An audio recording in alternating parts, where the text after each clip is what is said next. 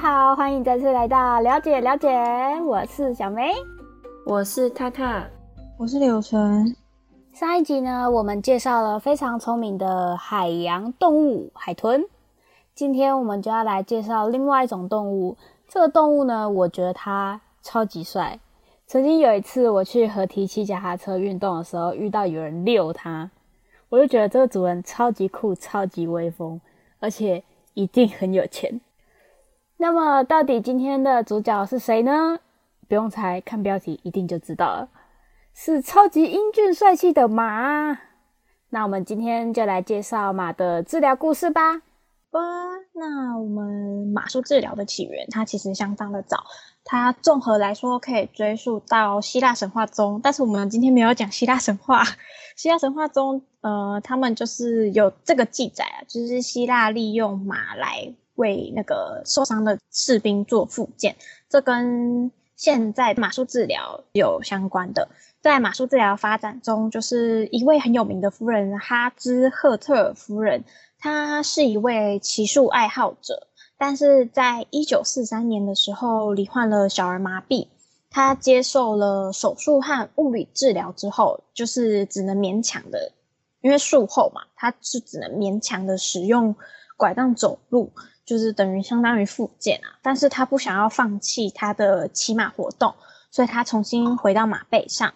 在这个过程中，就是骑马过程中，他长年累月的发现，就是他自己的背肌的肌力和那个下肢的协调性有明显的改善。然后在一九五二年的时候，丽兹哈特尔夫人她获得了奥林匹克运动会的马术银牌。然后，因为他获得了奥林匹克运动会的马术银牌，对于这这件事情引起了呃英国人的注意，就是他们觉得哦，好像真的马术治疗这件事情好像真的有用诶，所以他们在一九五七年的时候呢，开始介绍，就是推广这一项呃附件，就是介绍很多骑马活动啊，给可能之前受过伤有手术。就是需要复健的小朋友跟成年人，然后他就是于一九五七年到一九七零年这十三年间呢，就是让大家重视骑马对于身心障碍者的好处跟成效，然后他一直延续到了至今。台湾在一九九八年有成立了中华民国伤健侧骑协会，然后他正式就是开始在台湾推广了马术治疗。嗯，这里有一个个案是二零一八年的，就是我们小小介绍一下，因为这个个案其实网上有，然后我们到时候会附网址。他是一个国中一年级的小男生，然后他在小学一年级的时候有鉴定出读写障碍，然后就他没有办法阅读，就是嗯，他看到文字他看得懂，但是他组在一起的时候，他就是不懂这是什么意思，就是会变成可能像是文章一个一个字。他可能懂，但是全部组在一起呢，对他来说就有点像是我们在看微积分，怎么看都看不懂。我知道这个数字，我知道怎么念，但我就是看不懂，就是不会写。对对对，就是那个意思。然后就像比如说像苹果这个英文字 apple 组在一起，他不会，他看不懂。但是你可能拆成 a，然后 p p l e，哦，他看得懂，这是 a，就是这个意思。然后。他还有其他的肢体上的一些障碍，虽然智力正常，但他有阅读障碍跟核心肌群还有方向感过低，所以他没有办法就是好好的坐在那边，长时间的坐在那边读书写字，就是对于他的生活和学习上有很大的障碍。他在国小三年级的时候，因为他的妈妈有就是听到有马术训练中心可以为身心障碍的小孩进行复健。然后他就带他去评估，因为这个治疗其实在接受治疗之前还是需要去评估的，就是去评估，然后开始接受复健。然后他接受复健的过程中，就是他的生理跟心理都有到稳定的心情，然后他的生理上也有，因为长期复健，所以他的核心肌群跟耐肌力都进步了很多，这是台湾的小故事哦。对，这个是这个是台湾的小故事，好励志哦！原来这种事情很容易发生在你我身边呢。其实网站上还有很多，就是我们到时候会附网址，有兴趣的可以点进去一个一个去看。他有附了四篇的案例，都是在他们马场接受复健治疗的小朋友。毕竟它也算是一个专业的一项复健治疗，尤其他还需要专业的教练，也容易因为马的温驯度而直接影响到治疗者的复健效果。像刚刚我提到的那个专业马术治疗团队，它其中有包括物理治疗师、导师、陪骑者跟领马员。要做马术治疗的物理治疗师都是需要了解马的，而且他需要有马术治疗证照，这样他们透过对马的专业跟知识，可以让整个马术治疗变得更加完善。马术治疗的方式也可以分为一般的马术治疗，然后还有治疗性的骑乘及马背体操，另外还有一种是身心障碍者的马术。刚刚第一个讲到的马术治疗，它其实是透过马在漫步的时候，马的背部起伏跟移动，让在它背上的那些骑乘者学习正确的运动方式。心麻痹患者可以透过这样的学习来强化他的肌力跟降低张力的效果。然后另外，治疗性骑乘的话，其实马的快步跟跑步可以提供过动儿跟自闭儿童所需要的强烈刺激，因为马这种快速又强烈的那种韵律感，可以刺激他们的神经系统，也可以安定他们的身心。然后，另外马的快步的步伐也可以当做是教练诱导自闭儿童开口说话，然后互动的一个奖励。而且马其实是一个算是有个性的一个动物嘛，因为它还蛮有灵性的。马跟人一样，我们可以看它的眼神啊，还有耳朵啊，还有其他肢体语言跟声音，可以观察它的情绪。自闭症的孩子通常都是面对人脸有压力，所以他们可以透过观察马匹的身体语言来学习跟人对话。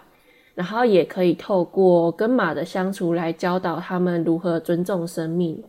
那那个马不会因为它长得太高太大只就吓到小朋友吗？毕竟他们都已经就是有一些生理上的疾病了。呃，其实马的身高有限制，像我们哦选要当马术治疗的马匹，它其实很严格。你们猜他们的限制有哪些？个性一定要温驯吗？嗯，马的选择的话，个性比外形还要重要，因为它一定要个性温和，不怕冷，然后也要敏感又不能太敏感。到底要怎样？呃，就是心思细腻却不敏感的意思。好矛盾。所以它选择上的条件可能比一般在农场。那种让人观赏啊，或是一般当做家庭宠物那些马匹还要严格。呃，可能也因为这样，所以它的治疗费用应该也不便宜吧？是吗？因为它除了场地限制啊，还有专业人士的培训，然后又加上马匹的培训跟养育，又要一笔钱。台湾的马术附件。其实没有像治疗犬那么盛行诶。呃，它不能说不盛行，只是一方面它的培训价格很贵，然后一方面很多家庭会认为这项治疗不便宜。但是台湾其实有一个协会，他们的收费有稍微低一点，因为他们希望就是可以提供所有的生障者家庭都可以负担的马术治疗的费用，所以它的治疗费用没有那么高，治疗半个小时，然后一个梯次是三个月，然后它的收费是八千块，诶，还还可以，就是和一般的补习费用是差不多的。其实我觉得还蛮便宜的诶，比跟跟海豚相比便宜很多，比我去学钢琴还要便宜，就跟补习费用差不多啦，就是除了捐发票之外啦。就是还有什么赞助小马老师，然后一个月的饲料钱也都是你出这样，或是什么他的铺床的材料，然后哎，他还有个很奇特的哦，你们猜猜看是什么？铺床，然后食物，嗯，还有一个赞助他的，呃，梳头发？不不不不不，保养费用。没有没有没有，要公布答案了。不，宵夜。呜呼呼呼，妈也要吃宵夜。他有一个是赞助宵夜，好幸福哦！天哪，过得好开心哦。哦，你他说如果就是你捐助他一个月的草料钱的话，就是你的那个名字会公告在那个马厩的前方，等于说是在他的房子外面写上你的名字吗？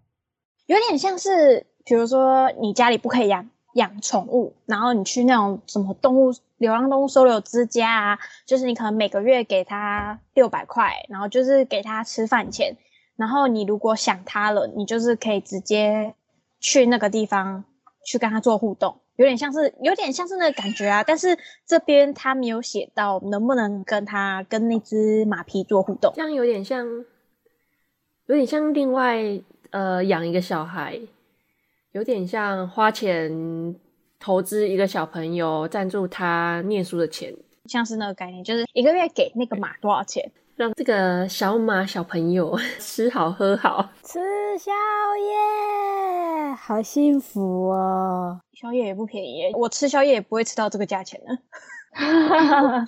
哦，那个协会的收费会比我们想象中那么便宜。是不是因为他有加赞助？如果把赞助拿去的话，他治疗一次的费用应该会蛮贵的吧？就会提高，就是相对的会被拉高吧，因为他把那个比例分开了呀。